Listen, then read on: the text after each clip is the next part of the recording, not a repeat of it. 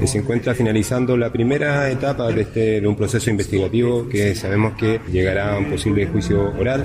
eh, por el delito de femicidio. Esto quedó al descubierto eh, a raíz de una concurrencia solicitada por la Fiscalía Local de Calbuco, donde detectives de esta brigada primero se constituyeron en un domicilio en la ciudad de Calbuco y efectuaron el examen externo policial de un cadáver de una mujer de 48 años de edad que presentaba eh, diversas lesiones.